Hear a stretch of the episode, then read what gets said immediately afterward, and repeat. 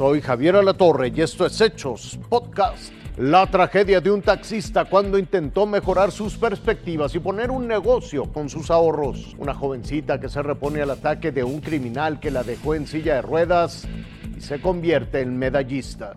Esto es lo que queda de lo que en, algún, en alguna vez fue mi patrimonio, mis, mis ahorros, eh, mi inversión. Dice Miguel que su salario como taxista ya no alcanzaba para mantener a su familia. Fue así que decidió convertir su cochera en un restaurante de cochinita pibil. Sin embargo, nunca imaginó que la corrupción acabaría con sus ahorros y emprendimiento. Yo puse este local que hoy en día pues me, trae, me trae mucha tristeza porque pues le invertí, le invertí mucho dinero, este, mis ilusiones, parte de mi patrimonio.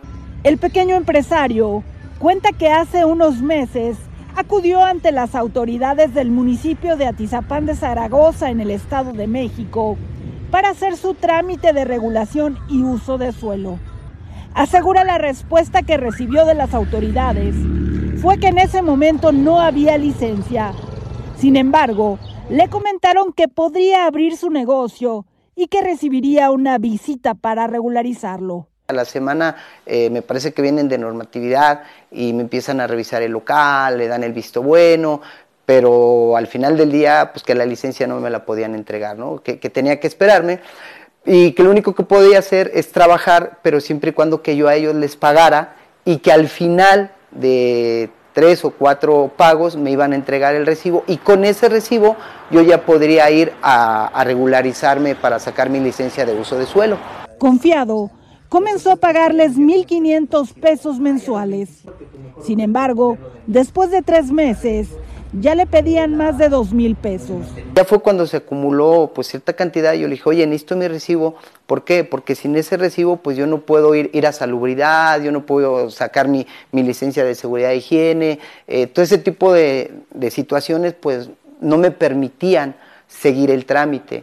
Al final del día, eh, pues resulta que vuelvo a ir y pues me encuentro ahí en este normatividad en el departamento que te comento y pues la persona que venía a visitarme era la que recibía los documentos.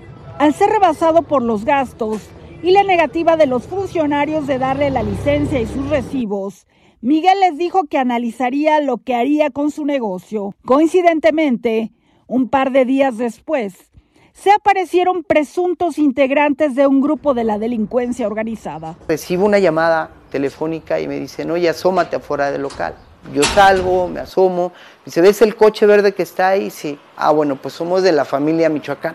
Necesitamos que ahorita nos entregues 10 mil pesos, si no, mira, ya, ya te tenemos ubicado. Un tópico que afecta a muchísimos empresarios, gente que con mucho esfuerzo pues abre sus negocios, y además de verse comprometido a su operación derivado de situaciones económicas, pues se tienen que enfrentar pues a este, este tipo de, de mecanismos de corrupción que lamentablemente no se denuncian, creo que es un factor importante, y pues utilizan pues, el engaño, la amenaza y ponen en jaque pues el patrimonio de muchísima gente. Esa visita derrotó al pequeño empresario, quien tuvo que cerrar su negocio y dejar de lado su sueño. ¿En qué país estamos? No? Es bien triste que, que en todos lados donde te paras, eh, si tú quieres ser honesto, el mismo gobierno no te deja ser honesto.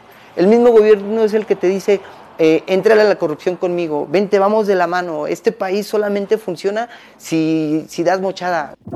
Mi lesión fue una lesión adquirida debido a un arma de fuego.